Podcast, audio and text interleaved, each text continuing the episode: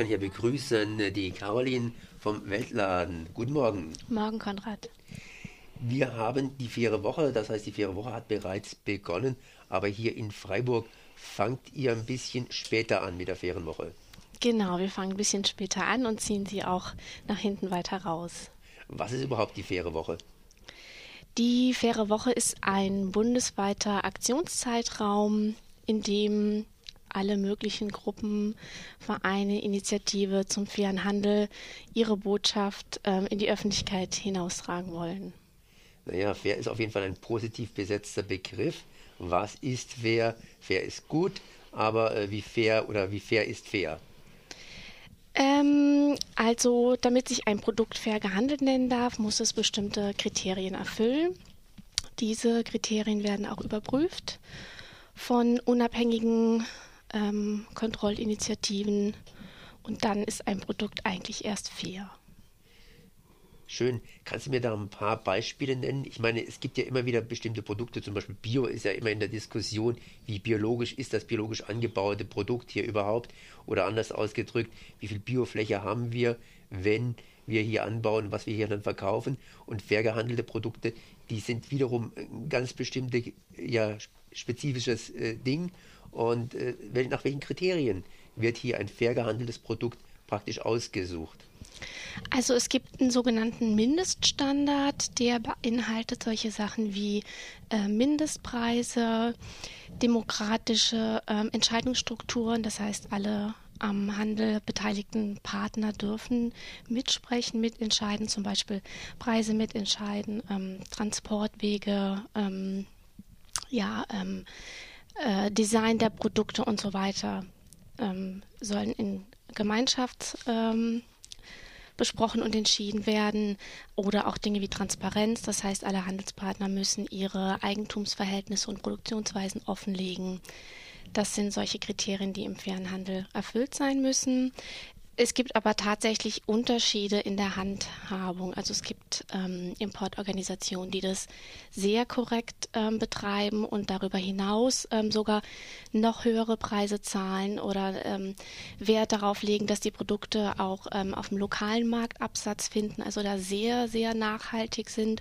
Und dann gibt es wieder Organisationen, die eben nur ähm, die Mindeststandards erfüllen. Das heißt, äh, ich kann, wenn ich fair gehandelte Produkte hier habe, nicht unbedingt sagen, das ist jetzt so und so ein Standard, sondern es gibt da verschiedene Standards praktisch, äh, die erfüllt sein können. Genau, also man kennt das ja, du hast eben die, ähm, den Biobereich ähm, aufgezeigt, so als Parallele kann man vergleichen mit Demeter und dem ähm, EU-Biosiegel, da gibt es ja auch große Unterschiede. Und den blauen Engel natürlich auch noch. Genau. Oder zum Beispiel die Atomkraftwerke, die sich green waschen lassen. Genau. Welche Siegel kann man denn beim fairen Handel zum Beispiel empfehlen? Welche Siegel sind besonders streng und welche Siegel würden deiner Meinung nach zumindest die Grundanforderungen erfüllen? Weil ich meine, ganz streng wollen wir vielleicht auch nicht unbedingt sein. Ja, ähm, also es gibt ja im fairen Handel zurzeit eigentlich nur ein etabliertes Siegel, das ist das Transfersiegel, das es auch schon seit Jahrzehnten gibt, das aber auch ähm, schwer in der Kritik steht. Warum das? Weil eben diese Mindeststandards ähm, in letzter Zeit auch etwas heruntergeschraubt wurden, weil Transfer einen Fairtrade Award an das Unternehmen Lidl verliehen hat, was ja auch sehr kritikwürdig ist. Ja, und ansonsten, also es gibt eben das Transfersiegel, das ist eben, Transfer ist eine Siegelinitiative, die machen nichts anderes, als das Siegel zu vergeben. Ähm, es gibt aber die Fairhandelsimportorganisationen wie El Puente oder Dritte Weltpartner oder GEPA, die eben nichts anderes machen als fairen Handel. Also jetzt nicht in ihrem Sortiment sowohl fair gehandelte Produkte als auch äh, konventionelle Produkte haben, sondern eben die Pioniere des fairen Handels sind und deren ähm, Standards und Kriterien sind ähm, viel höher als jetzt äh, nur transfergesiegelte Produkte, die man ja mittlerweile überall findet. Ah ja, das heißt also GEPA zum Beispiel hat einen viel, viel höheren Standard, während Transfer sozusagen den Mindeststandard unter Umständen, also in Klammern gesetzt hier, erfüllt oder noch erfüllt. Genau. Jetzt verstehe ich auch, weshalb dass er da eine richtige Podiumsdiskussion dazu macht, und zwar am 26. Kannst du dazu noch ein bisschen was sagen? Ja, wir haben äh, Martin Schüller von Transfer eingeladen.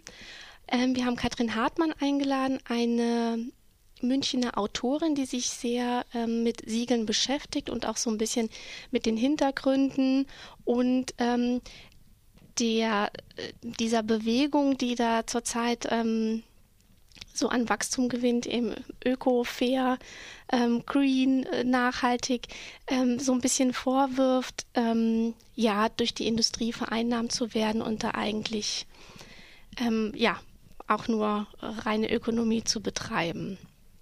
Also es stehen sich Martin Schüller von Transfer und eben Katrin Hartmann gegenüber.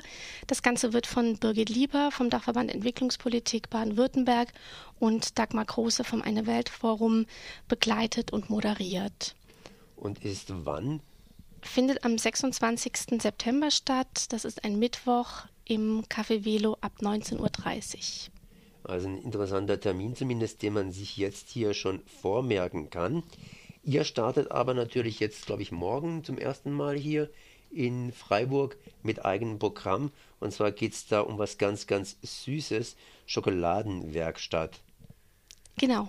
Es geht um die Herstellung von Schokolade.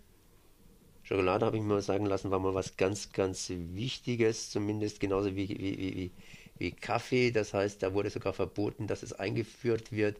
Und man versuchte dann lokale Produkte anzupflanzen. Das war allerdings dann noch hier unter Feudalherrschaft. Inwiefern ist die Schokolade hier immer noch ein wichtiges Produkt? Du meinst jetzt in Deutschland ein wichtiges ja, ja, Produkt? Ja, genau. Naja, darüber lässt sich streiten, ob das wirklich ein wichtiges Produkt ist. Also die einen äh, ja, können sich die Schokolade aus dem Alltag nicht mehr wegdenken und die anderen äh, betiteln, betiteln das als Luxusprodukt. Das muss wahrscheinlich jeder so ein bisschen für sich selbst entscheiden, wie wichtig ist die Schokolade. Aber es ist natürlich interessant, sich so die Hintergründe anzugucken, weil wir es natürlich mit einem ähm, ja, Kolonialprodukt zu tun haben. Und inwiefern ist es für die Entwicklungsländer beziehungsweise für die Länder, die diese Schokolade oder die Grundstoffe der Schokolade produzieren, wichtig?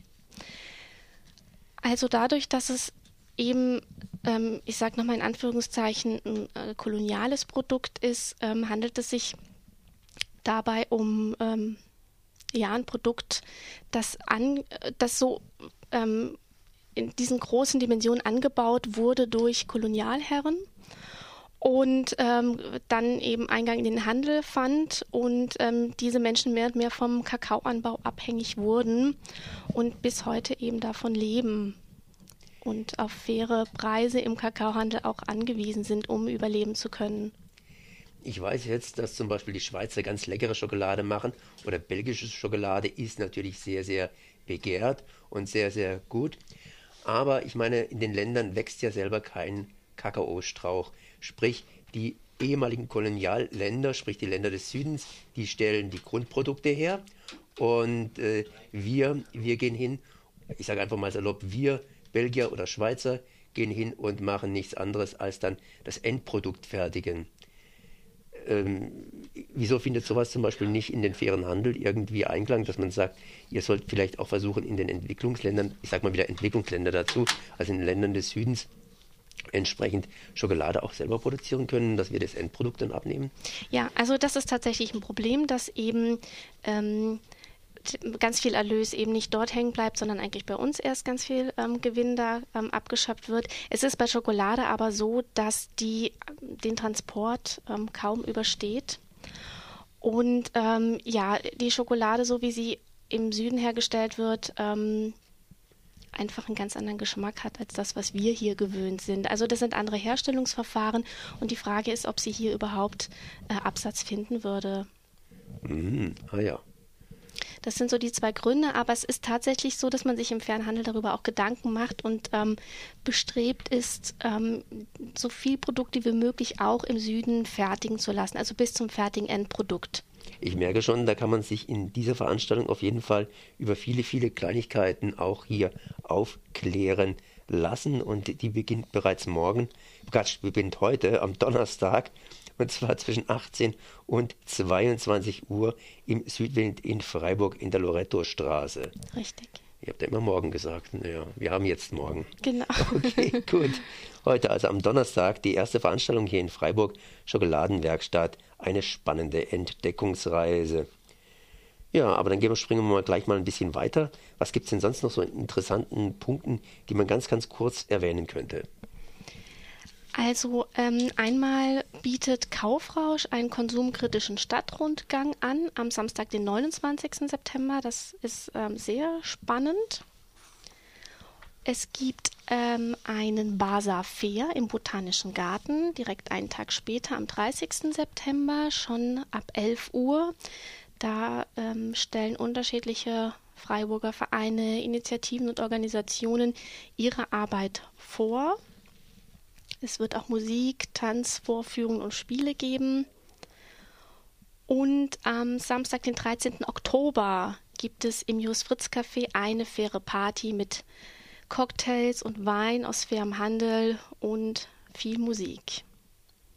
Und viel Musik wem das alles hier zu viel gewesen ist, mir auch ein bisschen, weil ich habe hier jetzt zwar den Plan vor mir, aber es sind natürlich viele, viele kleine Veranstaltungen. Und wenn ich mich heute Morgen schon vertan habe, in morgen, das heißt heute ist natürlich die Schokoladenwerkstatt eine spannende Entdeckungsreise hier im Südwind Freiburg in der Lorettostraße 42 ab 18 Uhr dann können sich natürlich andere auch ein bisschen vertun. Kann man da irgendwo was nachlesen? Ja, das Programm gibt es beim Eine Welt Forum, ähm, sowohl im Internet als auch im Büro oder zum Beispiel bei uns im Weltladen in der Gerberau. Ja. Und da kann man das dann hier entsprechend tun. Ja, dann würde ich mal sagen, Caroline, danke, dass du da gewesen bist und viel Erfolg bei euren Veranstaltungen. Vielen Dank.